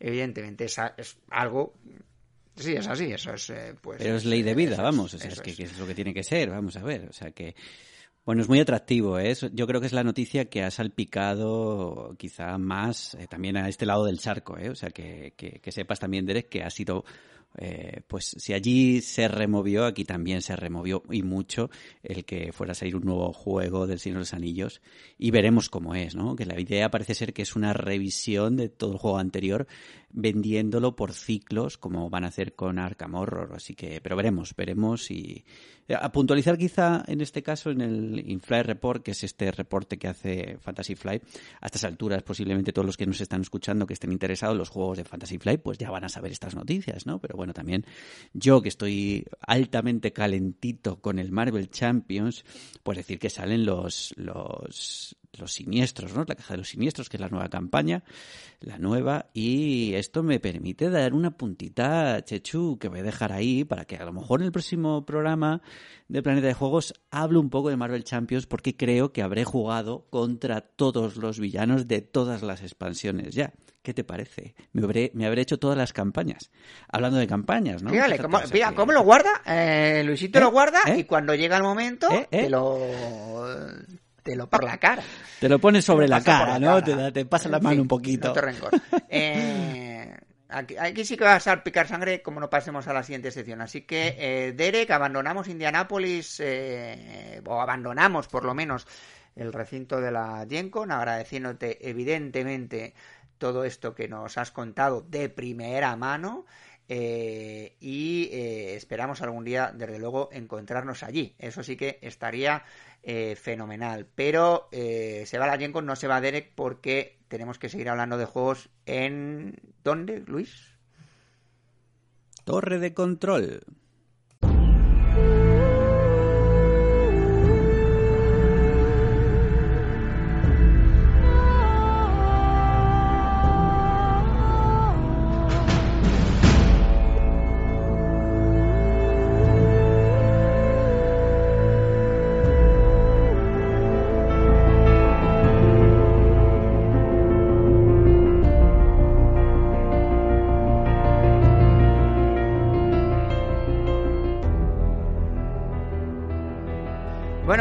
Bueno, pues vamos con juegos. A mí se me, se me acumulan varios porque hay que decir que íbamos a grabar hace tres semanas eh, un programa que se queda en el tintero porque lógicamente tenía prioridad por el tema de la actualidad, eh, Jencon y, Derek. Se quedó ahí un programa en el tintero donde íbamos a estar, bueno, pues muy bien acompañados también. Íbamos a hablar de rol, eh, ¿eh? que nadie se asuste. Y no pudimos hacerlo por, bueno, por cuestiones de, de salud, tampoco que nadie se asuste. Pero, pero claro, muchos de los juegos que tenía pensado hablar, pues eh, se me han acumulado. Quiero hablar, empezar hablando de un juego que jugué con Luis, jugué también con mi sobrino, y que para mí es una agradable sorpresa. Es, y de repente, un gran juego. Kung Fu Fight eh, se llama el, el, juego. Eh, no sé si tienes tú ahí delante la. Si no la hago yo en un momentito. Luis, es uno, es uno, es uno de estos juegos que eh, te compras en, en, el calor del momento. Estamos hablando de precisamente de eso con Derek. Y que yo me lo compré en el Essen de. Pues en el último Essen que hubo, en el del 2019. Porque pasé por el stand. Eh, me molaban las ilustraciones. Era un juego de uno contra uno. Y dije, pues venga, uno más. Es un juego, lo tengo ya aquí, Kung Fight 2018. Los diseñadores son Po, Gen Xie y Junus Xie. Eh, publicado por Enjoy Thinking Studio, es un juego eh, japonés, eh, aunque bueno, las, o sea, que tiene las instrucciones lógicamente en inglés, es un juego para dos jugadores, 20-30 minutos de duración, un peso de 2.50 y tiene una, bueno, tiene muy pocos comentarios, así que la nota ni la vamos a decir. Es un juego que te enfrentas mm, gatos contra perros, gatos contra perros y con estas ilustraciones el temor era que fuese un juego demasiado sencillito, eh, es sencillito, pero tiene su enjundia. Es un juego en el que tú tienes tu mazo de. Es una especie de deck building. Tienes tu mazo de cartas y en cada turno vas a escoger en secreto cuáles de esas cartas eh, vas a mandar, digamos, a eh, las tres localiza bueno, localizaciones, no sé cómo lo llaman exactamente en el juego, eh, las tres peleas que va a haber en el que te vas a llevar más cartas que pueden ser bien para tu mazo o bien, bueno, pues que te hacen algún tipo de ventaja para el, resto del, juego. Entonces tienes que elegir bien, eh, digamos, dónde pones eh, cada carta. Las cartas de animales que tienen tu mazo tienen dos aspectos. Uno es su fuerza, y otro es, eh, digamos que cada uno tiene una característica especial. Puedes poner varias cartas en el mismo, eh, la misma zona, pero entonces hay algunas cartas que tienen tapada su característica especial y solo aportan su fuerza, ¿no? Entonces tienes que ver bien dónde pones, es un, hay un poco de bluffing, eh, y luego jugando cierta carta que hay en cada mazo, vuelves a reciclarlo, ¿vale? Porque es una carta que tiene muy poco valor, pero es la que te permite reciclar el mazo y volver a utilizar las cartas que ya has utilizado antes. ¿Vale? El juego está fenomenal eh, porque, eh, bueno, pues las decisiones que tienes que tomar en cuanto a dónde, eh, digamos, llevar las cartas, el hecho de que sean de una decisión secreta, el hecho de el orden en el que pongas las cartas también, porque se van a, digamos, a pelear por esas zonas de izquierda a derecha, a mí es un juego que me encantó, eh, fue una agradable sorpresa, de hecho lo jugué con la idea de voy a quitarme esto de en medio, lo voy a jugar cuanto antes y lo largo, me voy a dar cuenta de que es un juego que no merece la pena y lo largo, y no, se queda y bien que se queda, así que le doy un 8 largo a este Kung Fu Fight, Luis también lo jugó, Supongo que no compartirá el mismo entusiasmo que yo, pero seguro que le gustó también. No, no, en absoluto. Me gustó, me gustó mucho y, y subrayo todo lo que dices. Le pongo yo también siete y medio, ocho. A mí me gustó mucho. Pero vamos, o sea que esto es una perlita oculta, eh, oculta, para, oculta y además una perlita no sé si se puede conseguir que, tiene eh, ahí está no que no sabemos si se puede conseguir pero bueno eh, que yo creo que es una perlita muy publicable aquí no o sea quiero decir que yo creo que tendría es vistosísimo es muy bonito tiene estos dibujos de manga animalitos que no os dejen engañar no porque luego el juego tiene esa enjundia y esa diversión esa extensión que has dicho y vamos a mí me ha gustado mucho y luego ahora voy a romper una lanza por juegos que a lo mejor no tenemos tanto en el radar y voy a quitaros de la cabeza un par de Kickstarter que me llegaron. Uno como Kickstarter que fue el Trickshot, que es un juego de hockey sobre hielo con las minis pintadas. Me lo pillé hace tiempo, tuve la valentía de entrar yo solo en el Kickstarter, tenía mucho miedo. De hecho, creo que llamé a Luis a las 11 de la mañana para decir esto qué significa, cuándo me lo van a mandar. Luis, tengo miedo, me sudan las manos. Eh, me llegó, me llegó, pero con un año de retraso, pero esto parece ser lo habitual, ¿no? O sea que, que la gente no se ría, pero a mí me sigue sorprendiendo. Y es un juego de eh, hockey sobre hielo, que cada uno tiene un equipo y bueno, tiene un componente un poco de hacerte la táctica porque eliges creo que son tres cartas de táctica que pueden ser diferentes, eh, y tiene una mecánica original que es básicamente que cuantos más dados tires durante tu turno es peor. Empiezas tirando un dado en la primera acción que haces y luego vas subiendo el número de dados. Y de lo que se trata cuando tiras los dados es que no te salga la cara de fallo. Porque mientras no te salga la cara de fallo, has hecho la acción. Eh, y cuando te sale la cara de fallo, no, evidentemente cuantos más dados tires, más posibilidades hay que te salga la cara de fallo. Entonces, bueno, pues puedes moverte, puedes intentar robar el balón, puedes pasar, puedes tirar. Eh, lo que pasa es que más allá de esta mecánica, que, que está chula, tampoco tiene mucho más. Luego se juega prácticamente en piloto automático porque la otra decisión que tienes que tomar es si tú quieres perder el turno para cambiar la carta de táctica que tienes en ese momento, eh, digamos, vigente por otra eh, y, tal. Bueno, las minis están súper chulas. Yo no sé si Luis lo ha llegado a ver, pero están súper chulas las minis pintadas. Pero sí, sí, sí, las he llegado el, a ver. juego se me queda, el juego se me queda un poco torto, un poco corto. Y el otro día, este juego se llama Trick Shot, ¿de acuerdo? Eh, y el otro día jugamos Luis y yo a un juego que se llama Twisted Fables, que yo creo que a Derek le gustaría, eh, porque es un juego también con una producción bastante espectacular. Este no lo, no lo pide Kickstarter, sino este de estos que compro eh, por BGG. Y es un juego que resume muy bien todos los males que hay en este mundo, por lo menos en este mundo lúdico. Es un juego sobreproducido hasta el extremo que la mecánica que tiene se podría haber hecho una cajita pequeñita y se podría jugar perfectamente. Y vienen unas minis que Luis y yo no utilizamos porque utilizamos los, eh, los eh, porque las minis vienen sin pintar y para utilizar una mini sin pintar mejor utilizar un standee pintado. Y básicamente es un juego que mezcla deck building con combate cuerpo a cuerpo que se hace, digamos, en un tablero que es similar o prácticamente igual, por ejemplo, al del Battlecon, ¿no? este juego también en el que es una especie de mm, pelea, ¿no? De casi de videojuegos en el que tú vas jugando las cartas que tienes que eh, que tienes que para pegar al otro, ¿no? Aquí se trata de escoger eh, una fábula, las pues viene eh, pues yo que sé, Caperucita Roja, eh, viene Mulan, viene, bueno, más. Eso sí, todos son chicas eh, altamente cosificadas, ¿verdad, Luis? Un poco, en algún caso, un poco. Sí, sí, porque Fable, Tables. Eh, este Fable, pero solo, eh, solo Girl Fables. Eso es, solo Girls. Solo girls y además, pues, claro. en algún caso, un poco hasta, el, hasta un extremo casi. Injustificable, vamos. Sí.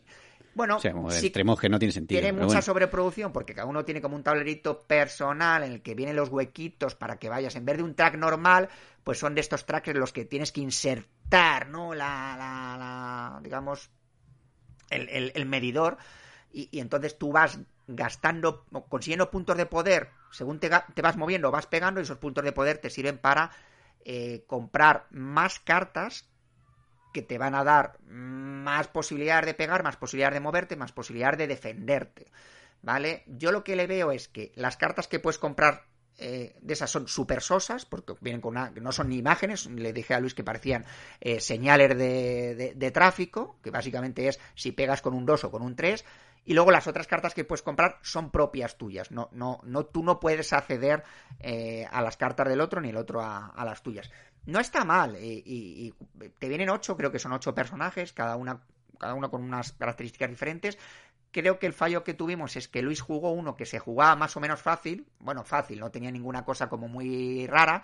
Y el mío eh, sí que tenía una forma un poquito más enrevesada de, de, de jugar. Está bien, pero sinceramente yo no sé a cuánto saldría esto, pero seguro que salió a 100 euros o 100 dólares, una cosa así, ni de coña, vamos, yo le doy un 6 y rasta que rasta. Y quería, para terminar y no enrollarme demasiado, hablar de un juego que lo habréis visto vosotros un montón, que yo lo vi, que Luis es, gran fan, hablé de él en un vídeo precisamente de GeneX, que es el Villanius eh, de, Disney, que me parece un gran juego, eh, pese a que yo había huido de él como de la peste porque me parecía un juego como si me venden el Monopoly del Señor de los Anillos o el RIS de eh, Los Simpson. Eh, me parece chulo, me parece que tiene mecánicas como la de limitar las acciones de los otros con tus propias cartas. Eh, me parece que tiene una producción espectacular en cuanto a que las imágenes de las cartas son imágenes de las propias películas de animación de Disney, están súper chulas. y cosas tan tontas que el otro día le decía a Luis, fíjate, mucho Twisted Fables, mucho Deluxe Edition, pero no viene una hoja de ayuda para cada jugador. Eh, pues esas cositas, esos detallitos en el villano sí que vienen, ¿no? Tienes tu hoja. No solo una hoja de ayuda, sino, ciertos tips, ¿no? Cuatro o cinco eh, frases que te dicen un poco cómo jugar, ¿no? Porque es asimétrico y, necesitas un poco saber un poco yo le doy un siete, pistas, y medio. Tiene la cosa de que hay algunos... Eh, porque cada, digamos, villano tiene una forma de ganar y sí que es cierto que tienes el mazo un poco dirigido y que no hay ninguna construcción de mazo ni anterior ni durante la partida. Es decir, tú juegas con las cartas que te dan y ya está. Eh, me parece un juego súper chulo, la verdad. Es que yo lo había pasado por alto porque, ya digo, por esas reticencias, pero me ha, me ha gustado mucho. Y ya acabo, eh, que, que, soy el policía del tiempo y luego, y luego me enrollo. Así que, así que nada, Luis, Derek, ¿quién quiere coger el testigo de este viaje lúdico?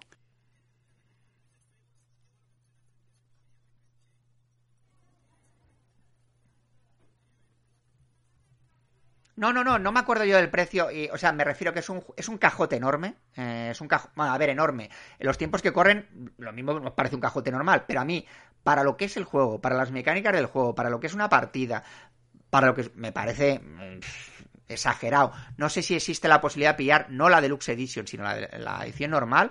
Si se puede pillar la, edición normal, mucho mejor, porque la Deluxe Edition creo que lo que trae, pues eso, las minis, que si no las pintas, pues quedan un poquito deslucidas y, tal. Pero, pero bueno, es un juego, por cierto, de Gang One y Xiang Gao. Eh, ¿Vale? Y lo publica Dimension Games, ¿vale? De 2 a 4 jugadores, de 2, no os engañéis, y un peso de 2 porque, porque no da más de sí, hay que decirlo, que es así, es así.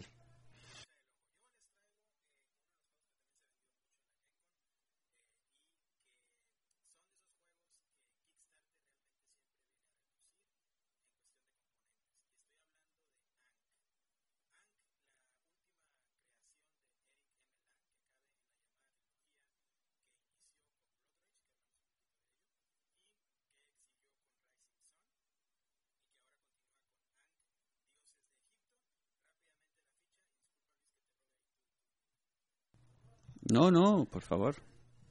Dale, dale.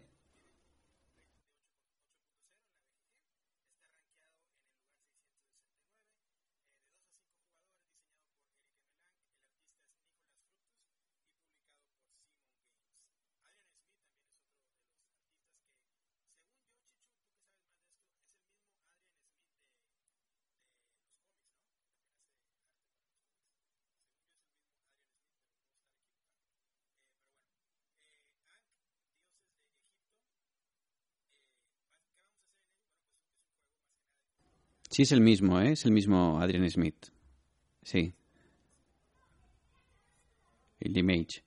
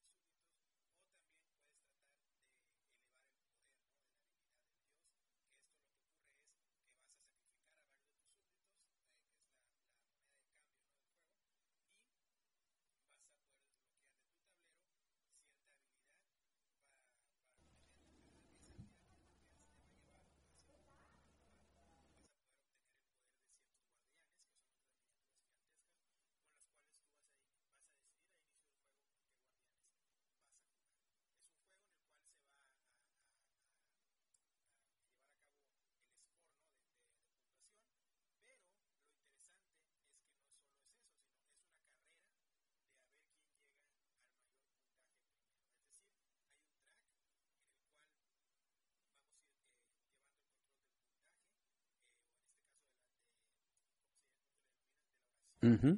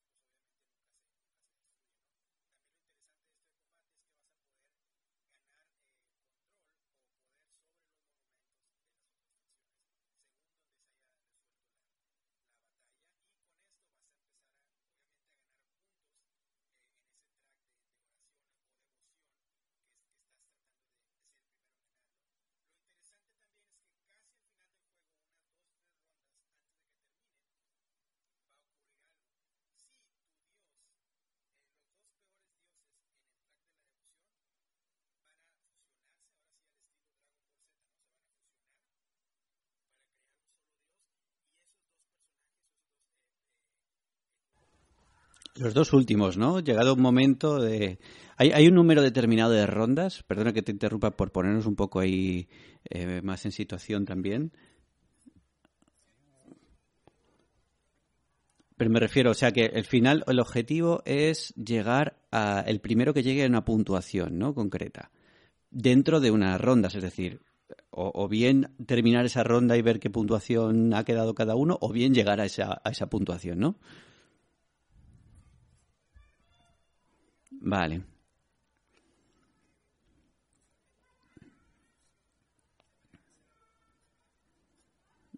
Vale.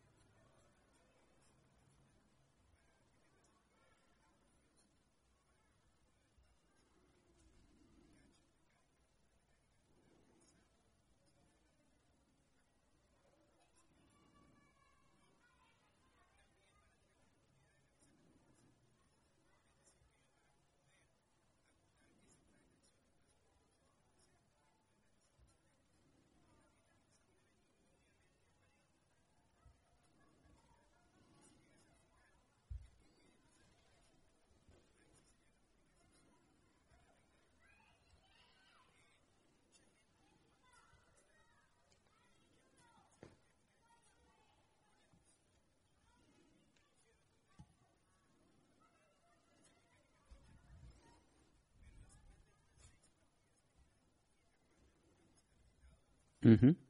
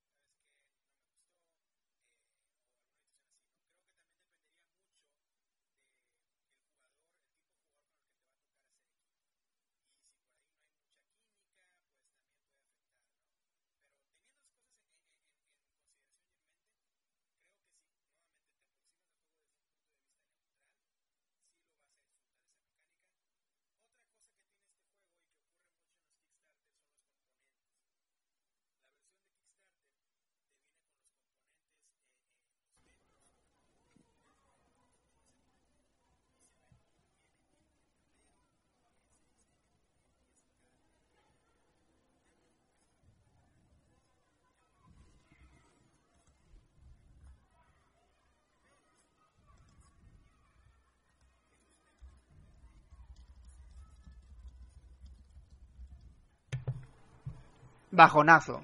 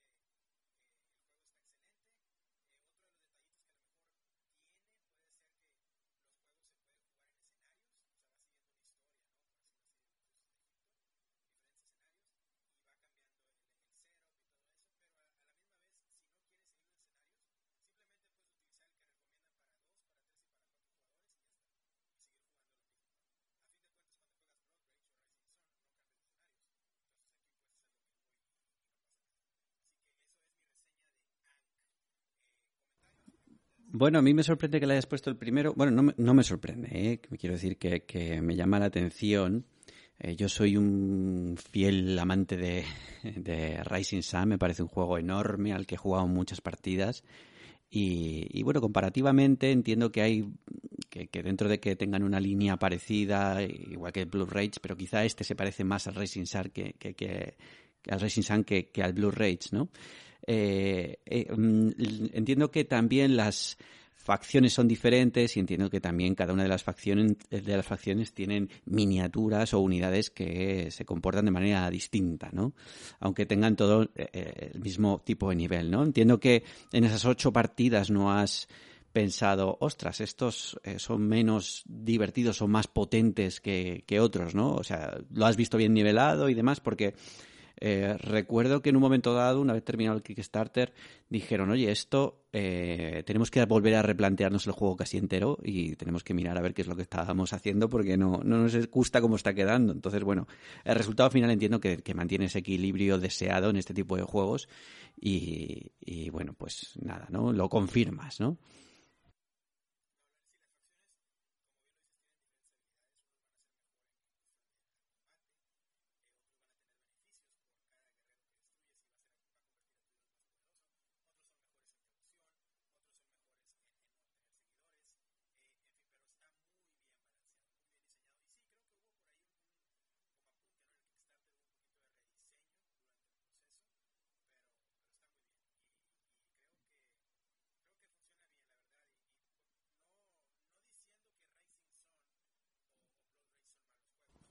No, no, no, no. Has dicho que te gusta más que los otros, ya está. Que lo, pones en ese ranking, claro. Muy bien, pues esto era Ankh, que acaba de salir en castellano también. No sé a qué precio, ni de qué forma, ni de qué. ¿Ha salido en castellano? Ni nada, pero. ha salido todavía, ¿no? Ah, no, perdón, perdón, ha salido. Discúlpame, que lo he visto varias veces por ahí. No, no, no, está por salir, va a salir antes de Navidad, creo que sale. Venga, yo voy a hablaros de un juego de AEG que es el Cascadia, que es un juego de 2001, de 1 a 4 jugadores, 30 a 45 minutos, un peso de 2, diseñado por Randy Flynn y, como digo, eh, editado por AEG y que va a salir en español por Delirium Games, que es un editorial de reciente aparición, pero que tiene algunos juegos bastante interesantes. Entre ellos, este que va a salir. Es un juego que ha venido por Kickstarter, es un juego que recuerdo como que nos metimos un grupo, seis personas, a pedirlo en conjunto durante el pleno confinamiento, ¿no? Entonces eh, creamos un grupillo para ir hablando, además se podía jugar online y algunos lo empezaron a jugar y, tengo ese recuerdo ¿no? de, haberlo eh, apoyado durante el confinamiento y tenerlo un poco ahí eh, en mi pensamiento relacionado con esos días, ¿no? Eh, bueno, Cascadia es una zona que está situada en el noroeste de Estados Unidos. No sé si Derek nos puede hacer una situación geográfica o corregirme si me equivoco. Es una región, más que geográfica, es una región de asunción ecológica, es decir, que, toma el nombre gracias a, los activistas que han querido destacarla ¿no? y que han hecho campaña para concienciar de la riqueza medioambiental que tiene la zona. Parece que al principio este nombre Cascadia era un término ecológico, pero luego ha acabado siendo eh, en los últimos años un movimiento político que parece que busca incluso una secesión de ciertos aspectos, ¿no? No sé hasta qué punto independiente, ¿no? Pero, pero bueno, que ahí está, ¿no? Y, la cosa está en la diversidad ecológica que tiene tan específica. Eh, y bueno, pues eh, dentro de esta diversidad es precisamente lo que tenemos que jugar, ¿no? Hacer que esta diversidad sea eh, nuestro ecosistema más equilibrado y bonito posible. En esta diversidad, como digo, entra la fauna, la hay osos, zorros, salmones, etcétera, que en el juego van a ser diferentes objetivos de puntuación en forma de cartas que nos presentarán patrones que tendremos que poner en nuestra, en nuestra zona de juego y también eh, crear hábitats, que ahora os cuento un poquito cómo va, que también nos van a aportar puntos y que al final, pues el que más puntos tenga, pues ganador de la partida será. Es un juego abstracto, tendremos que ir colocando losetas que representan esas zonas del hábitat, bosque, montaña, praderas, desierto, agua, y permitirán que habiten en ellos ciertos animales que son fichas y si nos interesan para completar esos patrones que nos van a pedir desde el principio, como he comentado, las cartas iniciales. Las cartas son las que te van a decir qué tipo de patrones son puntuables. La cosa del juego, el asunto es que vas a necesitar muchos patrones diferentes para puntuar más y no siempre vas a poder completar unos u otros porque algunos se harán un poco eh, estorbo a los otros, ¿no? Y tienes que intentar que combinen lo mejor posible. En cada turno vamos a elegir dentro de un mercado de losetas una combinación de loseta y ficha de animal y no siempre vas a poder elegir lo que es más óptimo para ti, por lo que vas a tener que ir adaptándote, aunque tengas una estrategia más o menos definida sobre lo que quieras hacer eh, en cada turno. Y no siempre vas a poder elegir la ficha con el animal que quieres ni la loseta del hábitat que te gustaría. Con lo que cuando te llega, pues eliges o te dejan elegir o puedes tratar de hacer lo que puedas con lo que te haya quedado, ¿no? Pero bueno, la idea es ir adaptándose y ir creando estos patrones. Algunos apuntes sobre esto, los, las cartas eh, tienen distintos patrones y tienen distintos niveles de dificultad, vienen varias cartas diferentes y son combinables. Puedes poner la carta del oso de nivel A, que es la más fácil, y la del salmón, por ejemplo, nivel C, que es un poco más compleja. Las puedes combinar, aunque lo suyo es que al principio de las partidas pues empieces, o intentes que sean todos eh, más o menos del mismo nivel. Eh, ¿Qué pasa con este tipo de juegos? Pues que hay poca interacción. A quien no le guste, pues que lo sepa, pero que no es nada que sea que vaya en detrimento del juego, simplemente es una característica y, quitando esto, que lo vas haciendo con tus losetas y tus animalitos en tu propia zona de juego, pues el juego entretiene. El juego entretiene, pica, dan ganas de jugar, tiene la capacidad, que yo creo que es un valor a, resaltar, de no agotarse muy rápido, no solo por la diversidad de cartas de puntuación que te obligan a realizar patrones diferentes, sino también a que al final la sensación es que todas las partidas te tienes que adaptar a lo que te piden dentro de lo que tú, tú, tú hayas pensado hacer, ¿no? Y lo que tienes disponible en cuanto a fichas de animales y losetas. Y eso transmite, de alguna manera, esa sensación de generar partidas bastante diferentes. Pero no olvidemos que, eh, bueno, pues que es muy solitario, vas a tu bola, no mires a los demás, y por eso también a lo mejor jugar a más de tres jugadores puede hacer que se extienda un poco el entreturno y, que, y que eh, empecemos a ponerle peros. Hay una cosa que no me gusta mucho, que es que cada turno de cada jugador tienes que sacar una loseta nueva y una ficha nueva, que puede ser un momento dado que como no lo hagamos todos los jugadores es un poco coñazo. Eh, pero bueno, eh, que está, está muy bien, es un pero menor. Lo he jugado a tres jugadores, a dos jugadores y a uno. He echado unas veintipico partidas. En solitario eh, es casi igual, prácticamente igual, solo que tienes que ir a llegar a unas puntuaciones concretas. Y bueno, pues es otro acierto de AEG, que yo creo que es una editorial que aunque intenta a veces caminar sobre seguro, eh, intenta arriesgar en ciertas cositas, innovando un pelino, metiéndole un girito a muchos juegos suyos y, casi siempre acierta y, se agradece. Es un juego del que es una, editorial del que sus juegos bueno, pues siempre a mí me interesa, ¿no? Voy a tener la sensación de querer saber de qué, de qué van. Y bueno, ya he dicho que lo saca Delirium Games en español. Y creo que viene a ocupar un hueco de estos juegos de iniciación, ¿no? De un poco de vamos a empezar a pasar ya los testigos de los catanes, carcasones y aventureros al tren, magníficos todos en su nicho, a, otros juegos que vienen detrás, que vienen actualmente y que son perfectamente sacables para jugar con tu abuela, con tu madre, pero también con jugones, como puede ser el caso de, de este Cascadia. Así que le pongo al Cascadia, le casco un 8 un 7 y medio, un 8 eh, y me quedo muy a gusto. Muy buen juego, muy recomendable y, y nada, a ver si sale estas navidades porque es un regalazo.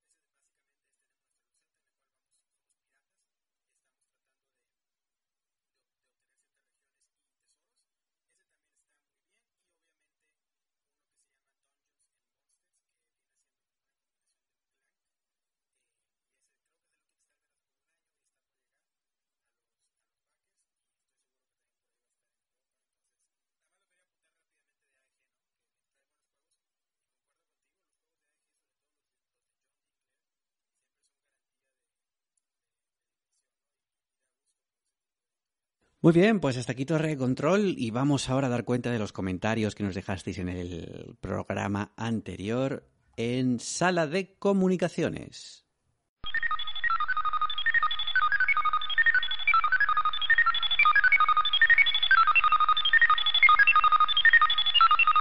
Bueno, os comentaba en la BSK que nos hace ilusión que nos dejen comentarios en la BSK, ¿verdad, Chuchu? Pues decía Sparco, gran programa, gran invitado. Una pregunta, ¿habéis probado la expansión Prime Time de Aristella? ¿Realmente funciona esta variante más casual del juego o lo destila no demasiado? No he probado de esa, ¿Cómo vamos? Esa, esa variante. Eh, Aristella es un juego abandonado por Corus Belli. Abandonar su suerte que a mí no me parece mal porque bueno ya tiene muchas eh, expansiones y, y, se puede seguir jugando perfectamente pero bueno ellos tampoco parecen tener mucho interés en seguir manteniendo el juego vivo hay que decirlo eh, bueno, Pepe Tenis también nos comenta, eh, preguntaba que si te habías mudado a una casa con terraza grande. No. Eh, y nos, Normal, nos preguntaba, nos preguntaba, seguro que tenéis juegos con una o cero partidas que estáis largando sin ni siquiera saber si os gusta realmente o no. Bueno, no. Con una partida a lo caso, mejor sí, creo, con cero. Con una partida a lo mejor que nos que hagamos que nos in, Con cero yo no, no suelo, no, ¿eh? Suelo probarlo por lo menos una yo, vez. Yo si lo hago con cero partidas es porque a lo mejor cuando lo recibo, es muy puntualmente, ¿no? Cuando lo recibo a lo mejor ya he escuchado cosas o, o de gente que lo ha probado que a lo mejor me lleva un poco a hacerlo, ¿no? Eh, bueno, os decía, no es un poco sin sentido al punto al que hemos llegado. Y bueno, pues también, ¿qué día, ¿por qué diablos me los compré? ¿no? Porque le decía que le ocurre también algo así. Bueno, pues sí, también sugiere que es la serotonina, el momento de la compra, pues tenemos esos bajones y, que, tire la primera piedra el que no lo ha hecho, ¿no? Así que bueno, un saludo a Pepe Tenis. Vamos con los de Everton. También ha, también ha habido gente. Manuel F. Bertoa nos dice que se nos echaba de menos. Así que bueno, pues sentimos también que pase este tiempo entre programa y programa, pero bueno, nosotros vamos a nuestro ritmo y, y, y bien, tampoco somos un programa de actualidad. Eh, anónimo, un tal Anónimo dice que supervivientes somos nosotros por volver a grabar en vivo. Pues a ver si podemos seguir haciendo. Tomirensi 3 dice que ese después de Goldrich dice, aún lo tengo. ¿no? Pues es un juego que a mí eh, me gustaría no tener, pero volver a verlo por lo menos. Eso lo digo yo, ¿eh? Eh, dice que en la portada salen los personajes de la serie de la fuga de Goldie. Sí, sí que es cierto que me acuerdo que la portada era azul eh, y, que, y que salían, sí, sí, los, los personajes.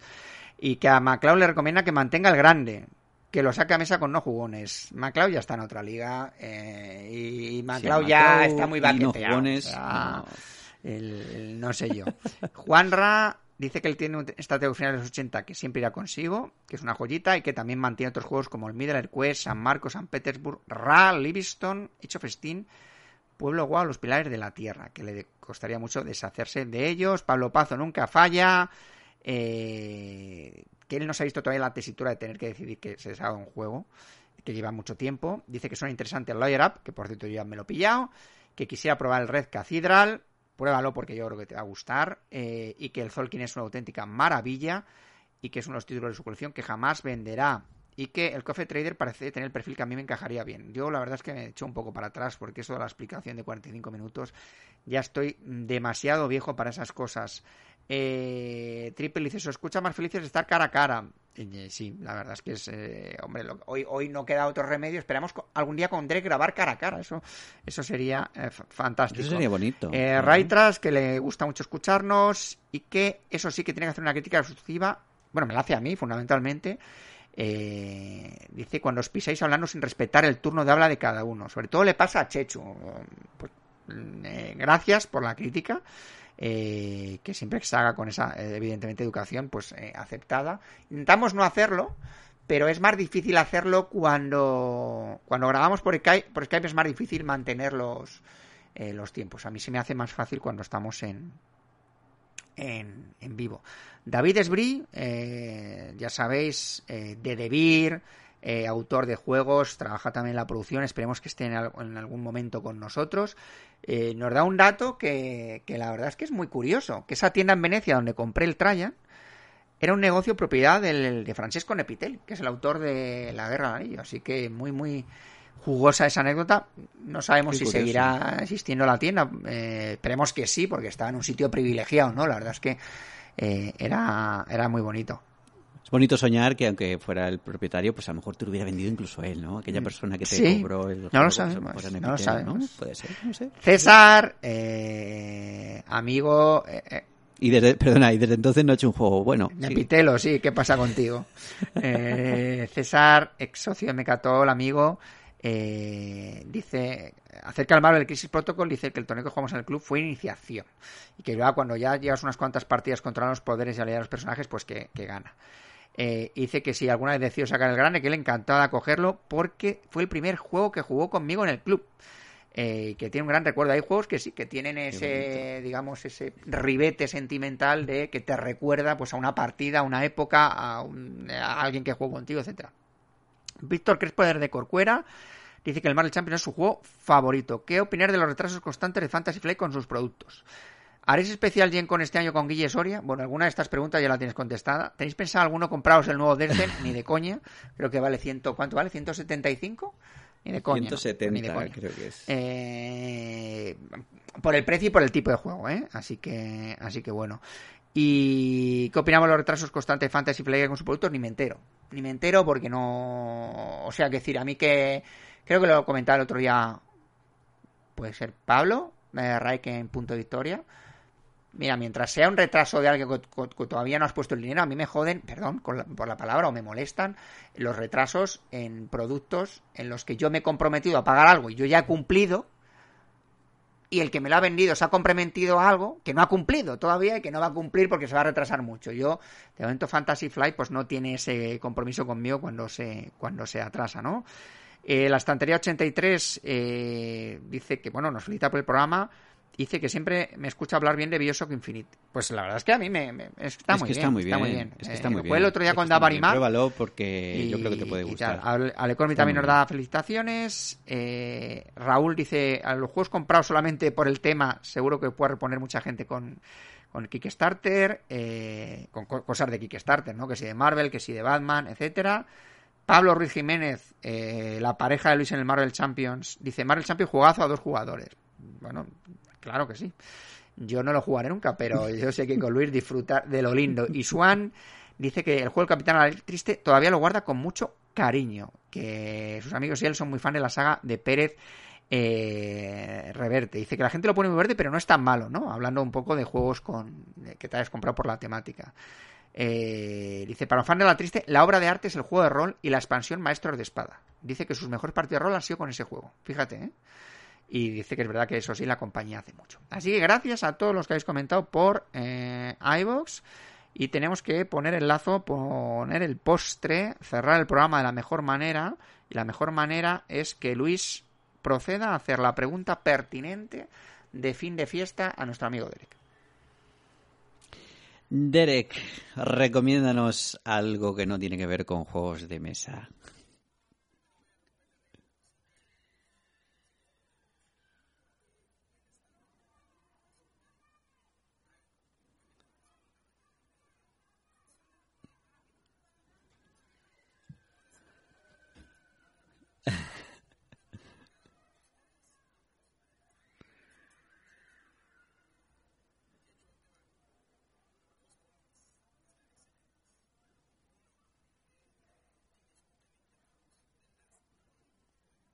Ostras, sí, ahí le tengo esperándome. Sí, sí, sí.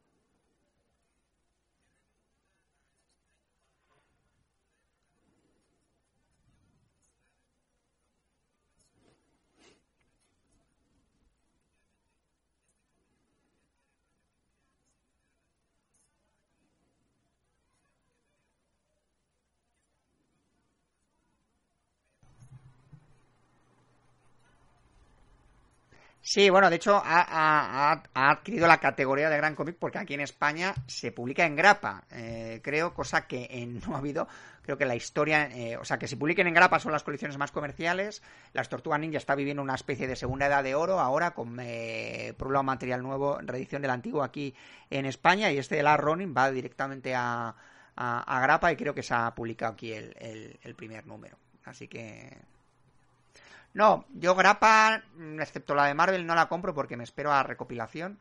Porque si la compro en grapa, de un mes a otro se me olvida absolutamente todo. Y la, la editorial que lo publica aquí normalmente recopila rápidamente, así que me esperaré al tomo en principio.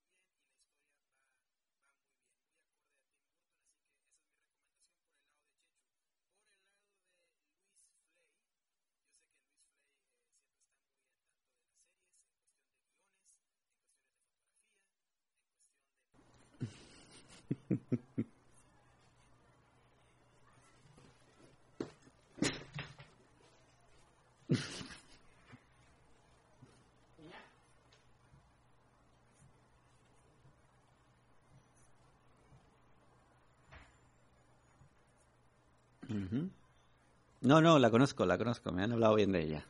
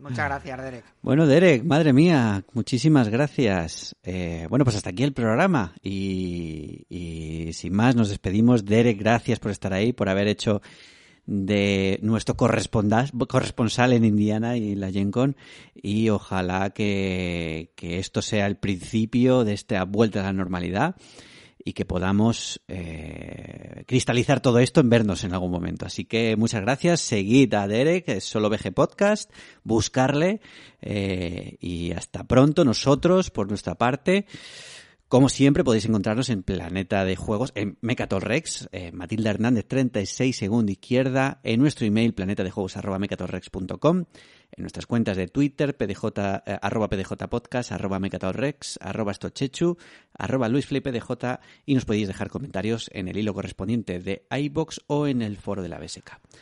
Muchas gracias, Derek. Nos vemos pronto. Muchas gracias, te queremos, te amamos, Derek. A pesar de que me recomiendes juegos como ese, eh, te amamos, te amamos, te queremos. Que muchas gracias, muchas gracias por este rato y muchas gracias por, por, bueno, pues todo el apoyo y por, y por, y por hacernos de, corresponsal. Así que eh, a seguir jugando. Adiós. Chao, chao.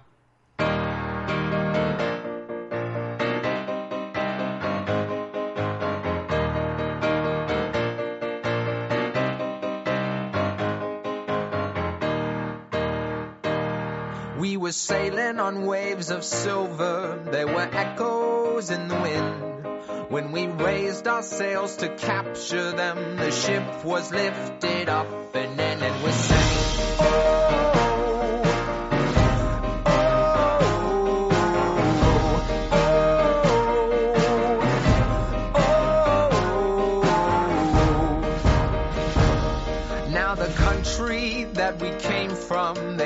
Silver melodies. And the kings and queens all write their dreams on silver pages we would